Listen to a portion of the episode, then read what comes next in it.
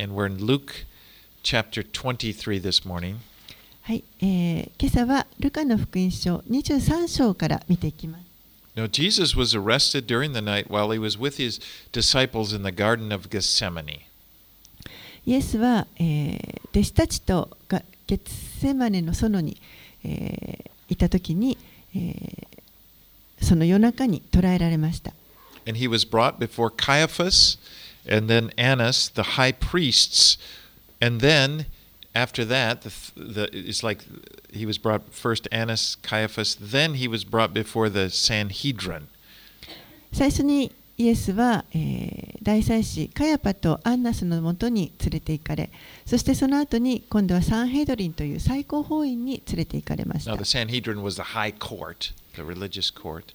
サンヘドリンというのはあのこの 宗教の、えーまあ、一番権威のある最高議会ということになります彼らはイエスが神を冒涜したということで責めていました because he, Jesus, had, uh, had said that he was the Messiah. He confessed he was the Messiah, and so they sentenced him to death for blasphemy. イエスがご自分のことをメシアであるというふうに言われていたのでそれは、えー神に対する冒涜罪であって死罪に当たるとしていました But however, the Jews, Jews were being ruled over by the Romans at this time, and the Jews didn't have any authority to put someone to death. でも当時は、えーユダヤの民というのはローマ政府に支配されていましたので彼らには誰か人を死刑にするという権限はありませんでした And so they would have to go before the Roman governor Pontius Pilate and, uh, and, and have him sentence Jesus to death. ですから彼らはこのローマの政府のえー総督であるポンテオ・ピラトのもとにイエスを連れて行ってそして彼にこの死刑を宣告してもらう必要がありました Okay, this brings us to chapter 23, and let's begin by reading verses 1 through 5. はい、では今朝は23章から見ていきたいと思いますルカの福音書23章の1節から5節をお読みします。集まっていた彼ら全員は立ち上がりイエスをピラトのもとに連れて行った。そしてイエスを訴え始めてこう言った。この者は我が民を惑わしカエサルに税金を納めることを禁じ自分は王はキリストだと言っていることが分かりました。そこでピラトはイエスに尋ねた。あなたはユダヤ人の王なのか？イエスは答えられたあなたがそう言っていますピラトは祭司長たちや群衆にこの人には訴える理由が何も見つからないと言ったしかし彼らはこの者はガリラヤから始めてここまでユダヤ全土で教えながら民衆を扇動しているのですと言い張った Now, the Romans didn't care that Jesus claimed to be the Messiah. They figured that, I mean, that's a Jewish problem. ローマ人にとってはこのイエスが自分をメシメシアであると宣言しているということはどうでもよいことでした。それはもうあくまでもユダヤ人の側の問題であるとしています So when they came before Pontius Pilate, the Jewish leaders had to bring other charges against Jesus. ですからこのユダヤ人指導者たちがイエスをピラトの前に連れてきた時にはそれ以外の、えー罪で彼を責めなければいけませんでした。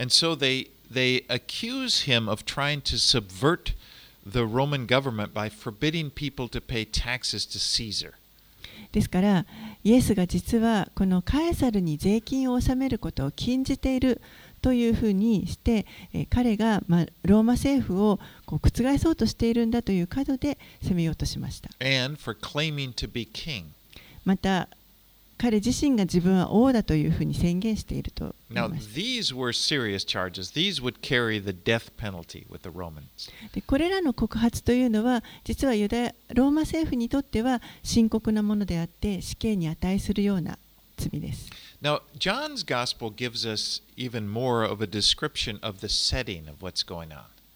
ヨハネの福音書を見ますと、もう少しこの状況が詳しく説明されています。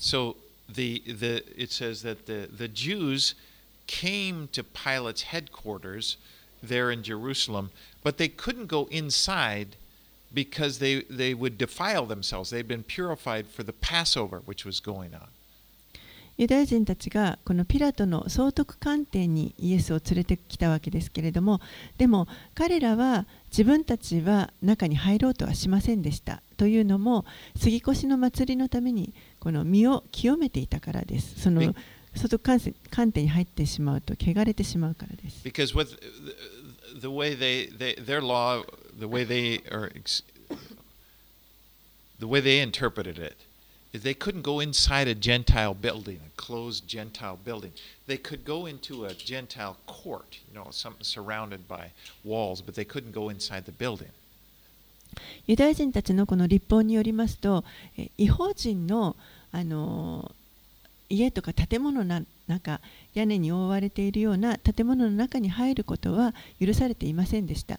ただ、えー、屋根のないあの庭違法人の庭であったらそこまでは入ることができました。So these group of、uh, Jewish leaders bringing bring coming to bring the charge, they're they're outside. Pilate gets up, goes outside and talks to them. ですからこのユダヤ人指導者たちはイエスを連れてきたものの彼らは自分たちは中に入らずに外の庭のところにいましたのでピラトがわざわざ外に出て行って彼らと話をする必要があります。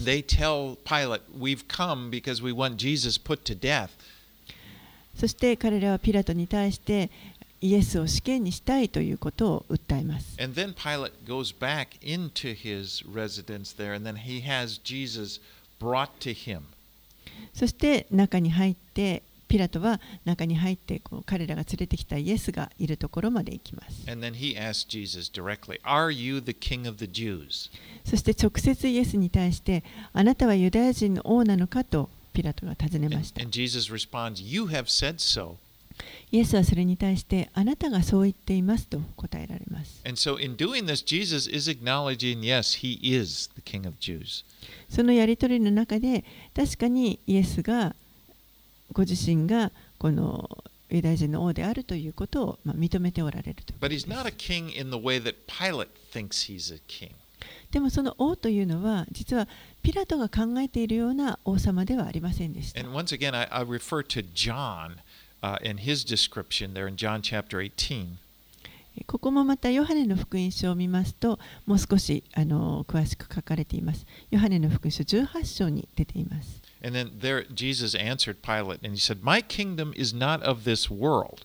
If my kingdom were of this world, my servants would have been fighting that I may not be delivered over to the Jews, but my kingdom is not of this world. ヨハネの福音書の18章36節イエスは答えられた。私の国はこの世のものではありません。もしこの世のものであったら、私のしもべたちが私をユダヤ人に渡さないように戦ったでしょう。しかし事実、私の国はこの世のものではありません。Okay, now let's read verses 6 through 12 of Luke 23. では続けてルカの福音書23章の6節から12節をお読みします。それを聞いたピラトはこの人はガリラヤ人かとと尋ねヘロデの支配下にあると分かるとイエスをヘロデのところに送った。ヘロデもその頃エルサレムにいたのである。ヘロデはイエスを見ると非常に喜んだ。イエスのことを聞いていてずっと前から会いたいと思いまたイエスが行う印を何か見たいと望んでいたからである。それでいろいろと質問したがイエスは何もお答えにならなかった。祭司長たちと立法学者たちはその場にいてイエスを激しく訴えていた。ヘロデもまた自分の兵士たちと一緒にイエスを侮辱したりからかったりしてから派手な衣を着せてピロトにピラトに送り返した。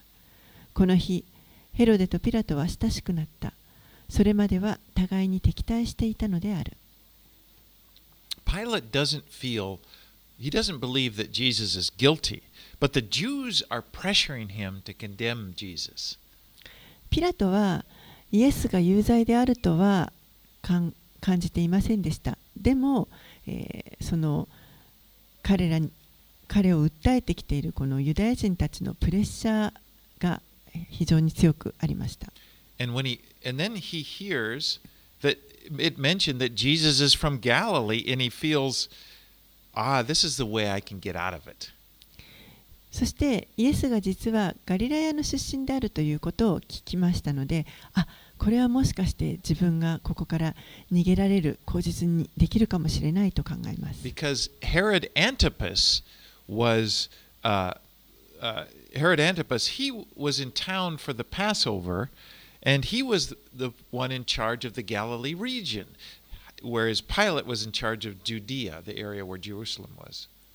このヘロデ・アンティパスという人はちょうど杉越の祭りのためにこのエルサレムに来ていましたけれども彼が実はこのガリラヤ地方を、えー支配している、えー指導者でしたそして、えーピラトという人はあのユダヤ地方の総督でした And so Pilate sends Jesus to Herod thinking that, okay, now he's free from it. I, I don't have to get involved in this. そこでヘロデはあピラトはイエスをヘロデのもとに送りましたそしてあこれで自分はもうこの問題からあの免れるというふうに考えたと思います Now, when Jesus is sent to Herod, Herod is happy. ヘロデがあイエスがヘロデのもとに送られたとき、ヘロデは喜びました。He, he's, he's kind of he それは決してヘロデがイエスのことをこう尊敬していたからということではなくて彼が行っているさまざまなことさまざまな奇跡を聞いていたので自分もできたらそれを見てみたいと思っていたからです kind of like you know. まるでこうイエスを何か魔術師か何かのように扱ってそして自分もそれを見て楽しませてほしいと思っていました Now, Mark Mark chapter 6 actually talks a little bit about Herod, and at one time he did show some interest in religion. マルコの福音書の6章を見ますと、えーこのヘロデについて少し詳しく書かれていますけれども、えーそこを見ますとかつてはヘロデもちょっとこの宗教に興味を持っていた時があったことが分かります。Remember, Herod had had John the Baptist put in prison because John had criticized Herod for marrying his his his br- brother's wife, Herodias. Uh, he married her illegally, and John pointed that out. ヘロデは、えーかつてこのバプテスマのヨハネを、まあ、牢に入れていましたけれどもそれはヨハネが、えーヘロデがその当時自分の兄弟である、えーピリポの妻ヘロディアと結婚していたことをヨハネに責められたので彼を牢に入れていました。And even though uh, even though he had him arrested, he he s- he sort of uh, he his wife was more angry at John than he was. You know, she's saying you have to get him arrested. So he arrested him, put him in prison, but he would still go to John and talk to him. まあ、ヘロデがヨハネを捕らえて牢に入れていたわけですけれども実はその妻の方がヘロデアの方がよりヨハネに対して怒りを覚えていましたで、えーヘロデの方は、まあ、牢に入れはしたもののヨハネをある程度かくまってそして彼のところによく行っては話をヨハネから聞いていました But then later he has John beheaded because of his wife wants him to. You know, uh, you probably remember that story. でもまあ後にですねその妻に言われて結局ヘロデはヨハネの首をはねることになります。まあ、皆さんもよくご存知の話だと But 思い it ます said。when, when Herod had first heard about Jesus and the miracles that he had done around Galilee, he wondered if maybe Jesus is John the Baptist who came back from the dead. でもこのヘロデが最初にイエスが行っているあの奇跡を耳にした時に、えーあこれはもしかしたら自分が殺してしまったヨハネが蘇ったのかもしれないというふうに考えました。But now he's meeting Jesus face to face.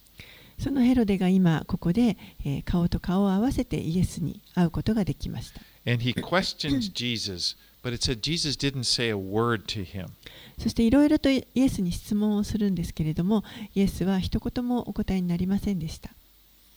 And uh, the chief priests were making their accusations. They're there yelling out their accusations. まあそこに祭司長たちがいて、そして一生懸命あのこのイエスのことを訴えていました。And Herod didn't really have any respect for these religious leaders. ヘロデはこの宗教指導者たちに対しても特にこう何か敬うということはけありませんでした。And uh, you know, so he he has when he has Jesus dressed up in these fine clothes that looks like a king. He's it's kind of his way. He's mocking both Jesus and the Jews who are so disturbed that Jesus is calling himself a ki- king. そそして、えー彼がこの兵士たちに命じてイエスに派手な服を着せて、まあ、あの追い返すわけですけれどもその派手な服を着せるということもまた、えー彼のイエスとそしてユダヤ人たちに対するあのまあ、ざきりでもあったわけです。彼があのユダヤ人の王であると自分が宣言していましたので、そのことをバカにして、そのような服を着せて返しました。Then so. そしてイエスをヘロデのもとにもう一度送り返します。12 said that day, Jesus, uh, not Jesus, uh, that day Herod and Pilate became friends each day, for they had uh, been at enmity with each other before then. 12節には、この日、ヘロデとピラトは親しくなった。それまでは互いに敵対していたのであるとあります。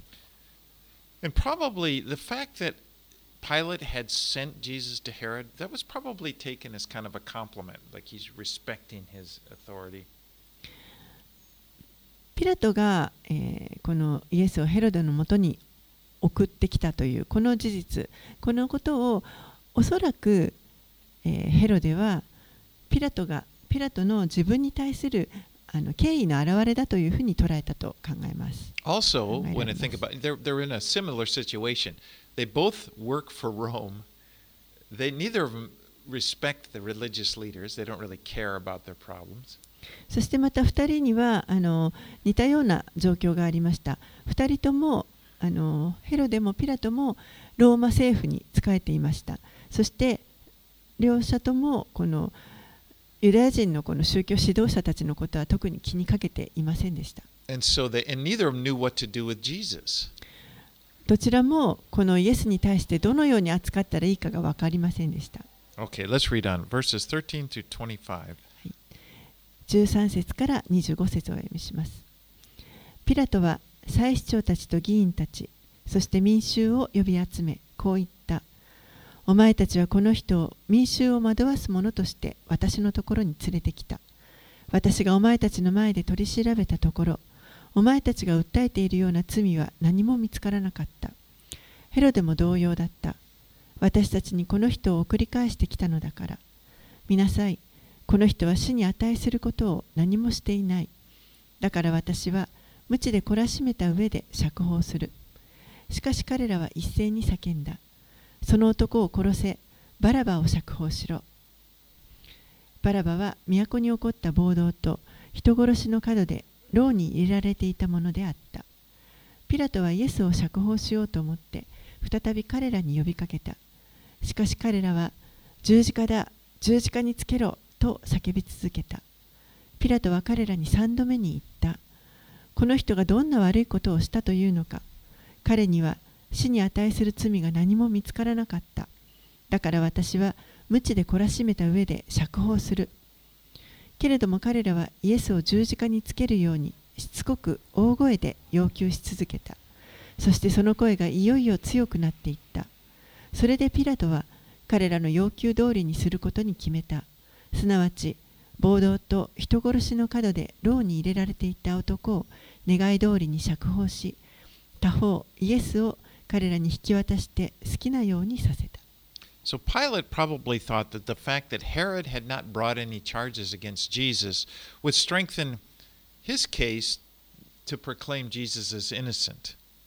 ピラトはここでヘロデがあの何の罪も認められずにイエスをこの送り返してきたというこの事実が、えー実はイエスを無罪として宣言するために後押ししてくれることになるだろうと考えていました。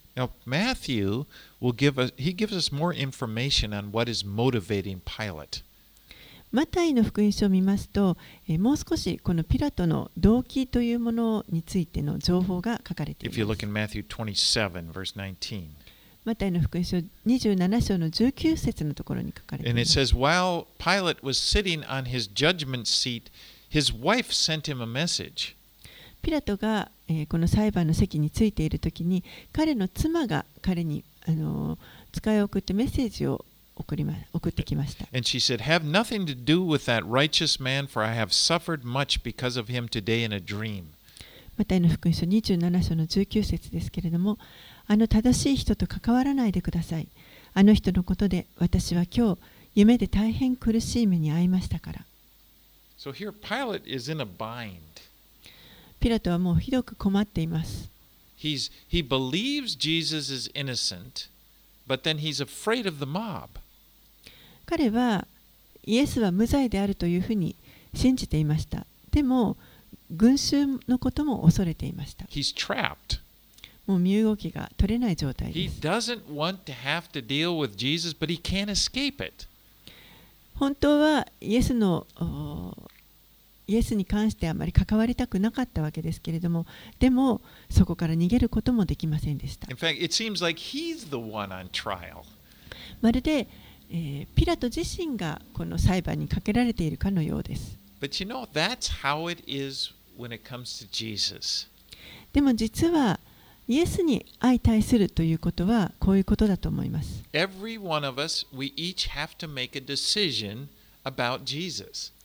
私たち一人一人すべてのものがこのイエスについて何かしらの決断をしなければいけません It's like you, we can't get away from it. そこから逃げ出すことはできません And you can't remain neutral. またどっちつかずの状態でいることもできません And, and the, famous uh, Christian writer, uh. C.S. Lewis, he, he made the case that he said that either Jesus is a liar, he's a lunatic, or he is Lord?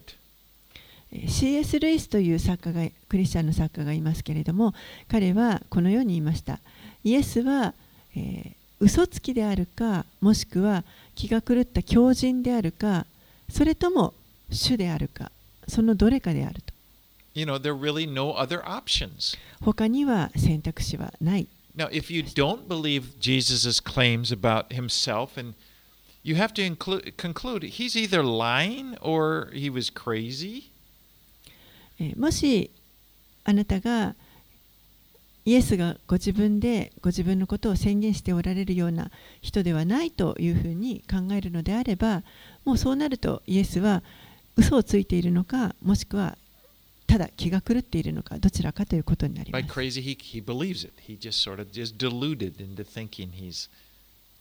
す。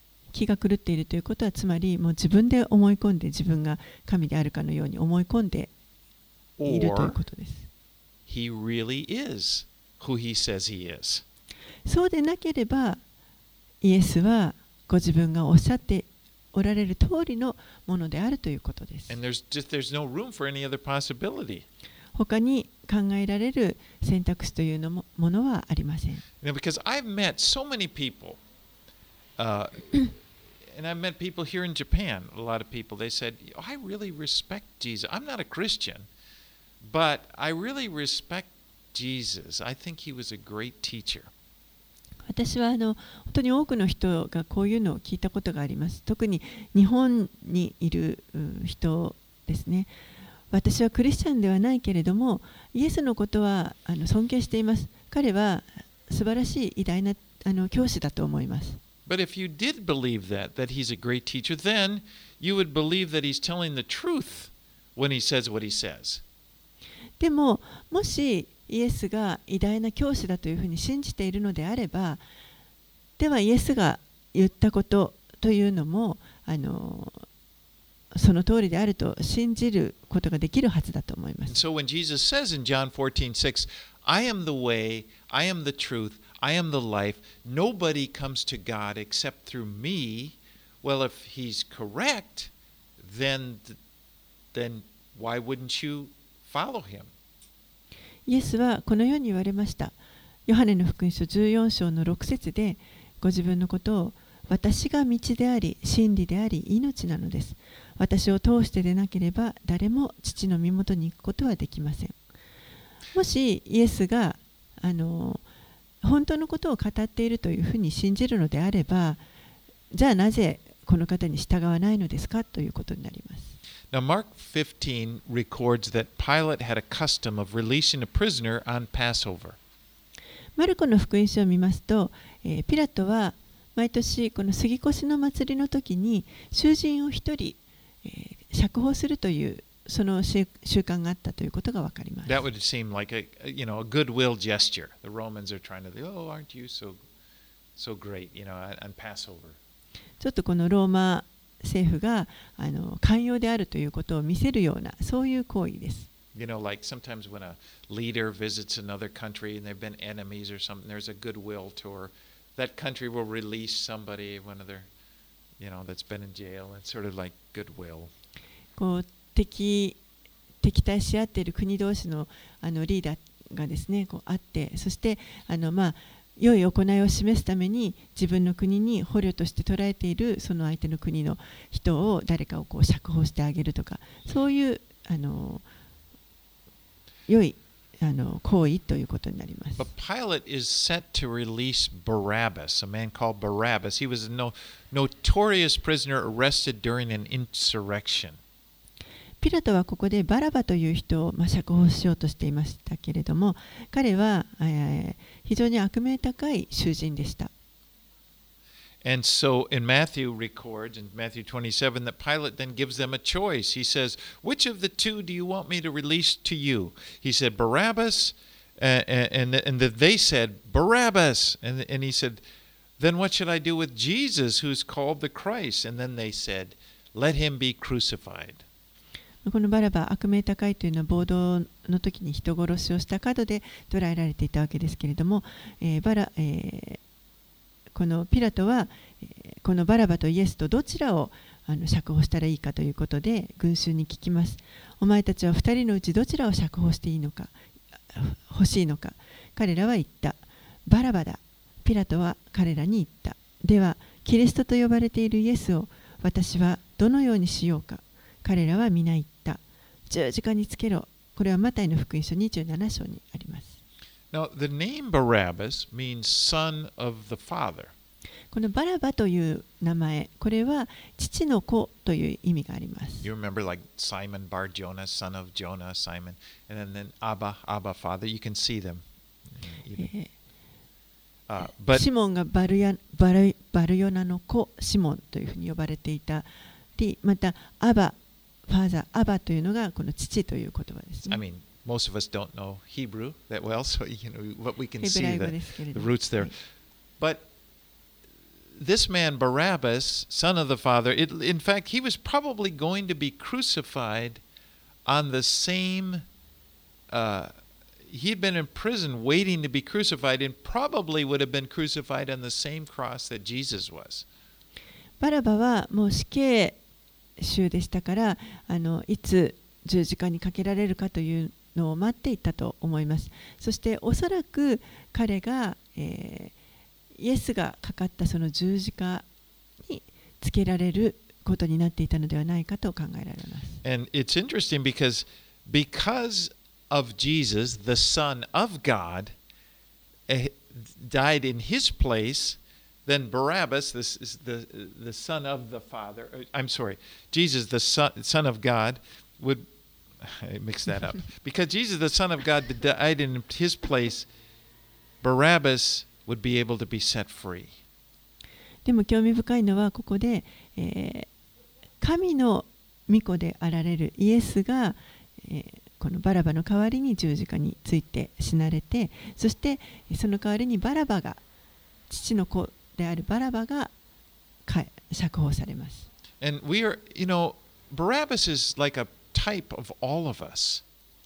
このバラバという人は私たちみんなの方となっていると思います。神の目から見れば私たちはみんなすべて罪人でした。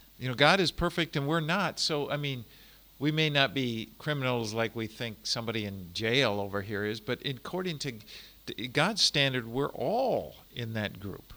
神は完全なるお方ですから神の目から見れば私たちは皆罪人ですその今実際にあの刑務所に入っているような人たちがあの犯すような罪は犯していないかもしれませんけれどもでも神の目から見れば全てのものが、えー神の基準に照らし合わせると罪人ということになります。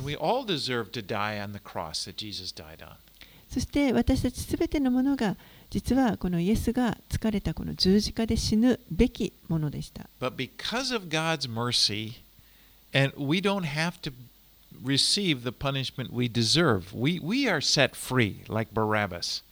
でもこの神の憐れみによって私たちは本来受けるべき罰をた。受けずに済んでそして、えーバラバと同じようにこの釈放されて解放されました。And just like Barabbas' name means son of the Father, we become sons of our Father in heaven. そして、えー父の子という名前のバラバと同じように私たちも皆天の私たちの父の子というふうになりました。Okay, let's read verse 26. はい、でルカの福音書23章の26節をお読みします。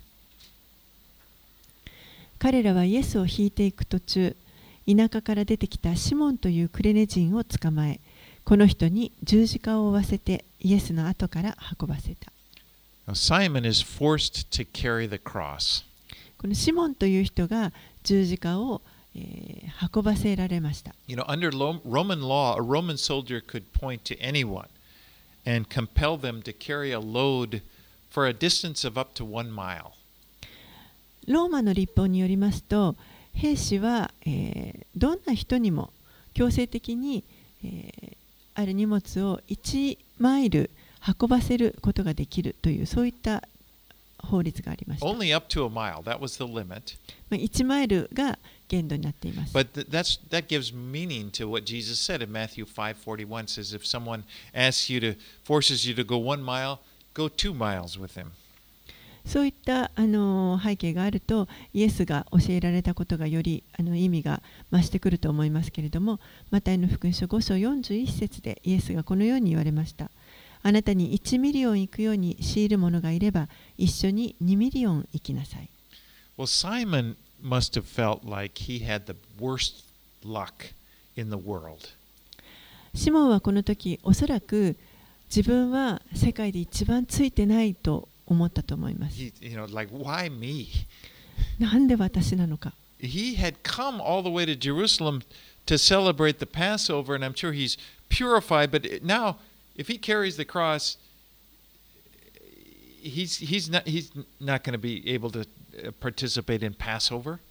彼は遠くからこの杉越の祭りを祝うためにわざわざエルサレムにやってきてそしてこの祭りのためにおそらく自分の身を清めていたと思いますそれが十字架を担がせられてしまったのでもうこの自分の身が汚れてしまって祭りにもあのを祝うこともできなくなりま He した comes to worship the Lord, and he ends up like, you know, carrying the cross of a guy condemned to die. せっかく主を礼拝しようとしてやってきたのに死刑にされた人のその十字架を担がせられてしまいました。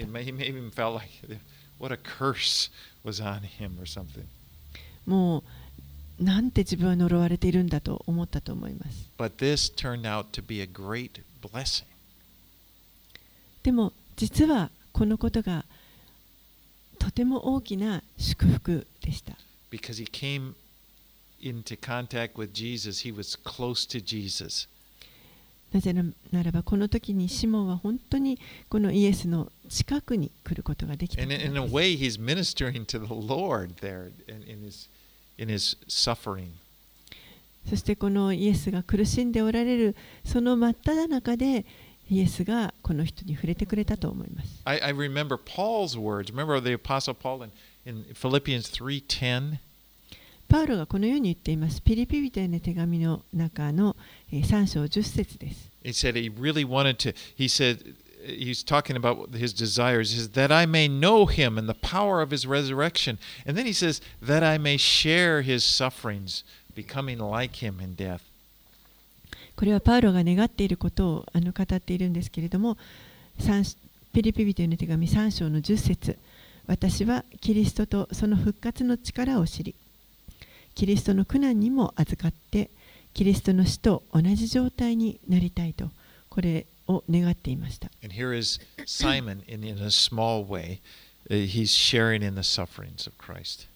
ここでシモンはそのキリストのあのこの苦難にほんの少しかもしれませんけれども預かっているということになりま But す。this, apparently, this would have a great effect upon Simon. でも明らかにこの経験というのがシモンに大きな影響を与えたと考えられます。According to, dis- to tradition, he became a believer.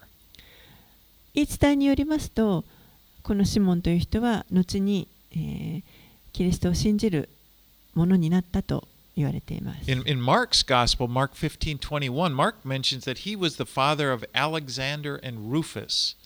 マルコの福音書の15章21節のところには、えーこの人はアレクサンドルとアレクサンドロとルフォスの父親であったと書かれていま And す。these men would become leaders in the early church as we they're mentioned in Romans 16 13.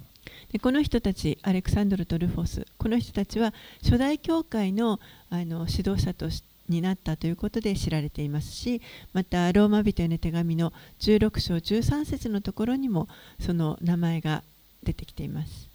Okay, let's read verses 27 through 31. はい、では27節から31節をお読みします。民衆やイエスのことを嘆き悲しむ女たちが大きな一群をなしてイエスの後についていった。イエスは彼女たちの方を振り向いて言われた。エルサレムの娘たち、私のために泣いてはいけません。むしろ自分自身と自分の子供たちのために泣きなさい。なぜなら人々が不妊の女、子を産んだことのない体、飲ませたことのない乳房は幸いだという日が来るのですから。その時、人々は山々に向かって、私たちの上に崩れ落ちよと言い、丘に向かって私たちを覆えと言い始めます。生木にこのようなことが行われるなら、枯れ木には一体何が起こるでしょうか。So Jesus is really prophesying here about what will happen in 70 AD, about 36 years later, when the Romans come and destroy Jerusalem. イエスはここで、えー後にこの36年後ですね紀元70年にエルサレムが、えーこのローマによって滅ぼされる時のことその時に起こることを、まあ、予言して語っておられます。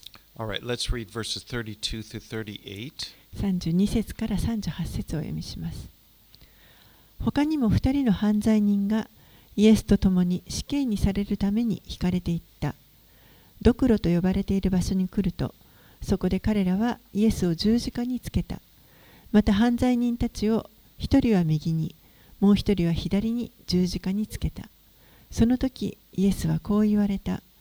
父よ彼らをお許しください。彼らは自分が何をしているのかが分かっていないのです。彼らはイエスの衣を分けるためにくじを引いた。民衆は立って眺めていた。議員たちも嘲笑っていった。あれは他人を救った。もし神のキリストで選ばれたものなら自分を救ったらよい。兵士たちも近くに来て水ぶどう酒を差し出しお前がユダヤ人の王なら自分を救ってみろと言ってイエスをあざけったこれはユダヤ人の王と書いた札もイエスの頭の上に掲げてあった So Jesus was crucified between two criminals in a place called the skull. イエスはこのドクロと呼ばれている場所で、えー2人の犯罪人の間に挟まれて十字架につけられました。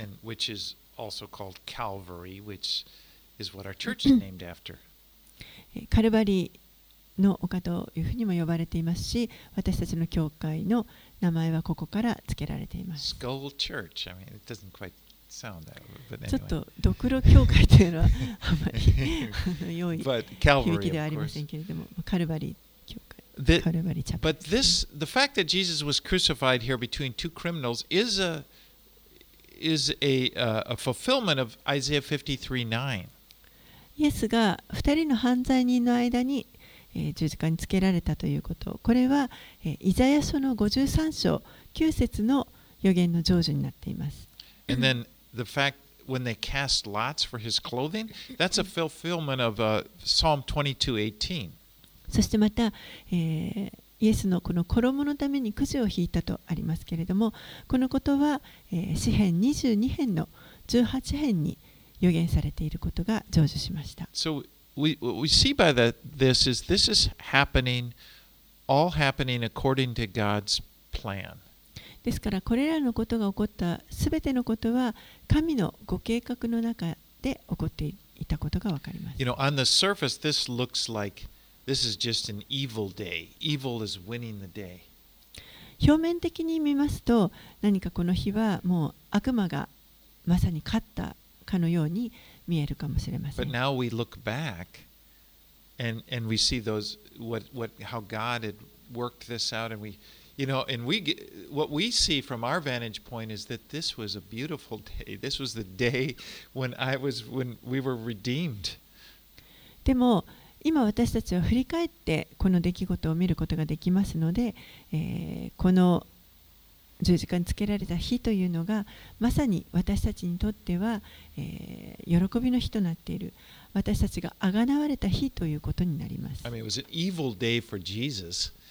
it was a blessing for us.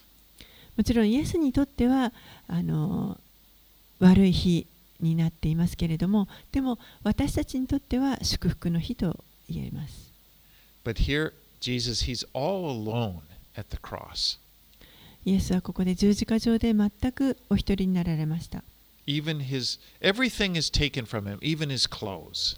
すべてが彼から取られ、えーこの着ていた衣すら取られました。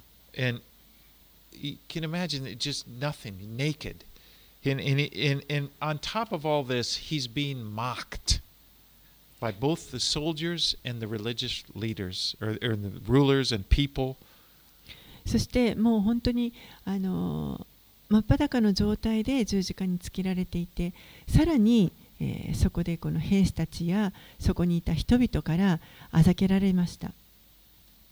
If you are the king of the Jews, come, save yourself. お前がユダヤ人の王なら自分を救ってみろ。 I mean, they're just they're just piling on. They're mocking him. もうただただ彼らはイエスのことをあざけっていました。 And even though this is true, this is what's so mark- remarkable about Jesus, what's so beautiful about Jesus. He prays, he looks at the people doing this and he says, Father, forgive them, For they don't know what they're doing. でもこうしたことの中で本当にあのここに、えー麗しさがありますけれどもそれはイエスがその中で父を彼らをお許しください彼らは自分が何をしているのかが分かっていないのですと祈ってくださったということです。And even though they're yelling, Save yourself, Jesus chose not to save himself. お前がユダヤ人の王なら自分を救ってみろともう人々が叫んでいるその中ででもイエスはご自分を救うということは選ばれませんでした。That cho- he had made that choice earlier in the Garden of Gethsemane when he prayed, Not my will, but yours be done. もうすでにイエスはもっと前の段階で、えーゲッセマネの園にいた時に、えーもうあの決心をされて私の願いではなく御心がなりますようにと決意しておられました。And so Jesus took all of this abuse, all of the pain, all of the mocking, so that we could be forgiven. ですからイエスはもうあらゆるこのここでされている虐待嫌がらせとか痛みとかこのあざけりそういったものを全て取ってくださってそのことによって私たちが許されることができました.父よ彼らをお許しくださいとイエスが祈ってくださったからです for you to forgive someone. Maybe they really hurt you, but if the person doesn't happen a lot in life, but sometimes a person may come and say, "Oh, I'm sorry. I shouldn't have. I'm, would you forgive me?" And you say, "Okay, I, yes, I forgive you." 許すということには、まあ、2つあのケースがあると思いますけれども一つは、えー、この誰かが自分を傷つけてでもその相手が自分に対して謝ってきて申し訳ないどうか私を許してくださいと言われた時に分かりました許しましょうと相手を許すということです。But that's one case, but it's quite another thing when you forgive someone who's like Jesus abusing you, mistreating you. でもう一つの許しというのは、えー、まさにここでイエスが行われたようにその自分に対して今も、えー、こう虐待し続けているこのあざけ続けているそういった相手を許すということです。And that's what the scripture says that Jesus did for us.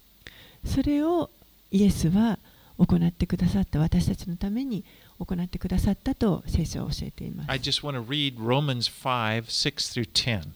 ちょっとローマ人への手紙の5章の6節から10節を読んでみたいと思います。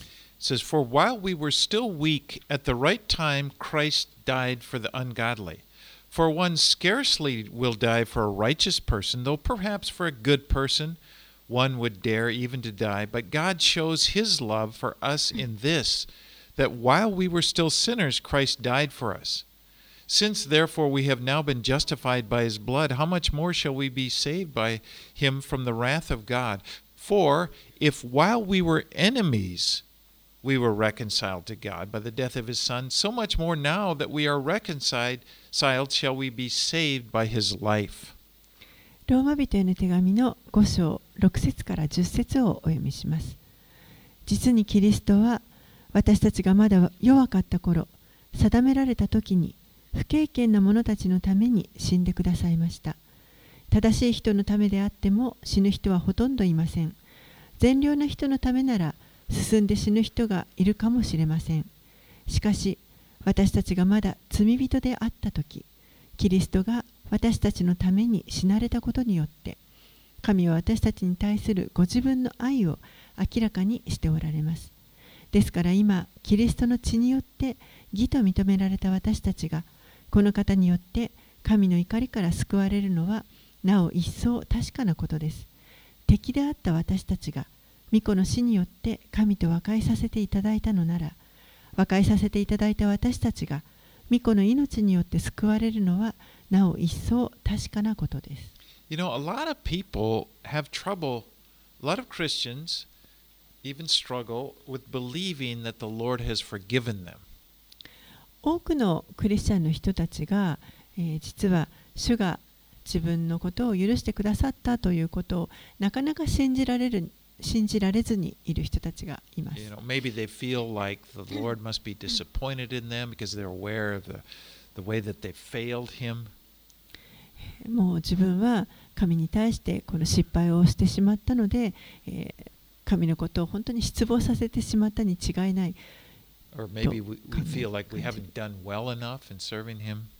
もしくは、もう主に使える、十分に使えることがでなかなかできていないから許してもらえない。But you know, the solution is to, to look at Jesus on the cross here. でも、その解決というのは、この十字架上のイエスを見上げるということです。Because he's praying for the very people that are hurling, in, hurling insults on him. なぜならば、イエスは、えこのまさに彼を侮辱している人人たちのために、その十字架の上で祈ってくださったから。And he's praying, Father, forgive them, for they don't know what they're doing. 父よ、彼らをお許しください。彼らは自分が何をしているのかが分かっていないのです。So we learn from that, Jesus wants the Father to forgive you.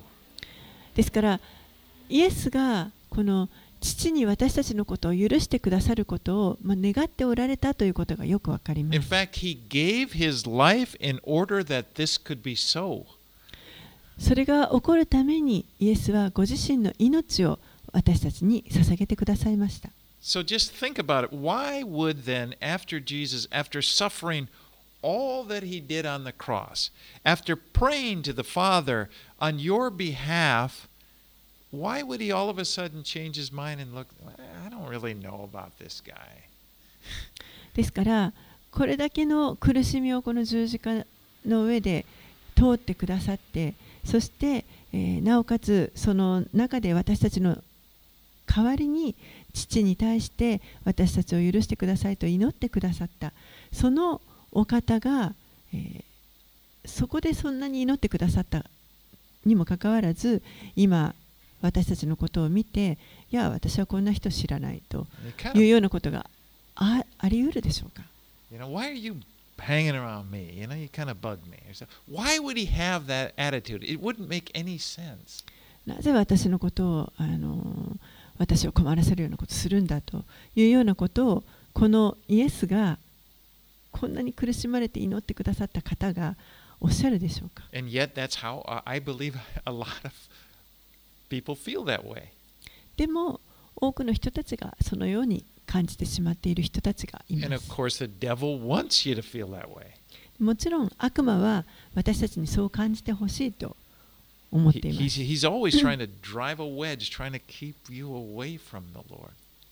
悪魔は常に私たちをこの主から何とか引き離そうとしてきます。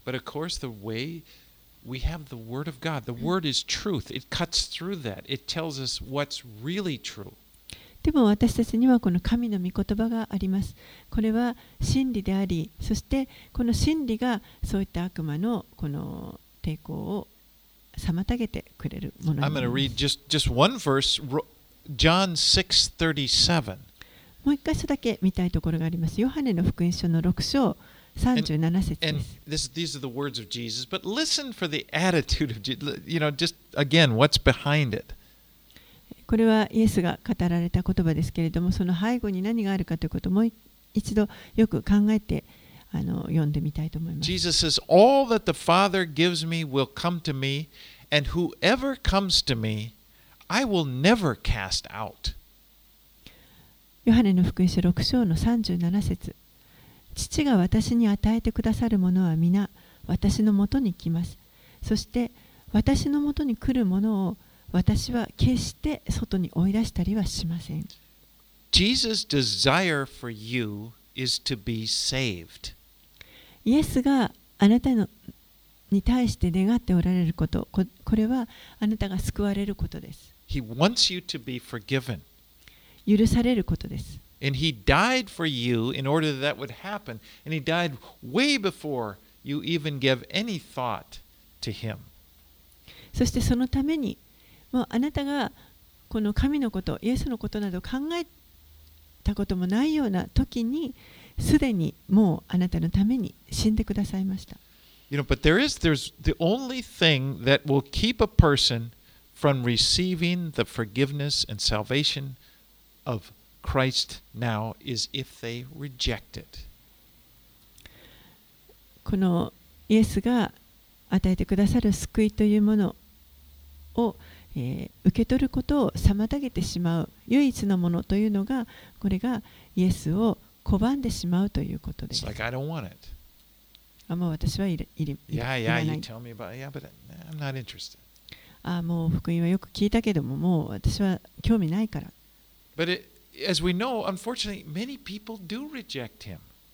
残念ながら多くの人たちがイエスのことを拒んでしまいます。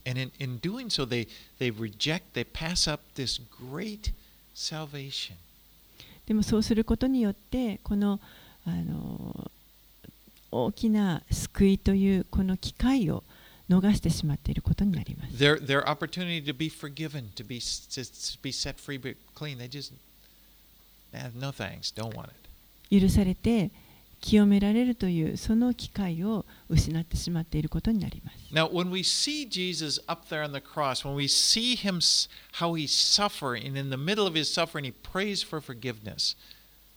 私たちがこの十字架を見上げてイエスがこの十字架の上で苦しみながらも父にこの許しを祈ってくださっているこの姿を見るときに?私たちはじゃあそれに対してどう応答していくべきでしょうか？I think the only, the only proper response is to say, thank you. 私はもうそれに対する一番ふさわしい応答というのはただただ感謝するということだと思います。Thank you, Lord. 主よありがとうございます。And choose to trust Him. I'm going to follow you. そして主を主に従うということを私は選びたいということを You loved me. You would go to that that extent for me in order that I can be forgiven. I want to follow you. あなたは私を愛してくださって私が許されるためにそんなに苦しんで十字架につくほどまで私にに愛を示してくださったんですか？その方に私は従っていきたいです I never met anybody that would love me that much. それほどまでに私のことを愛してくださ愛してくれた人は私は他に知りません I just we the right response is Lord, Lord, you know, call him Lord. Lord, I choose to follow you. Give my life to you. ですからふさわしい応答というのは主よ私はあなたに従うことを選びます Let's pray. お祈りします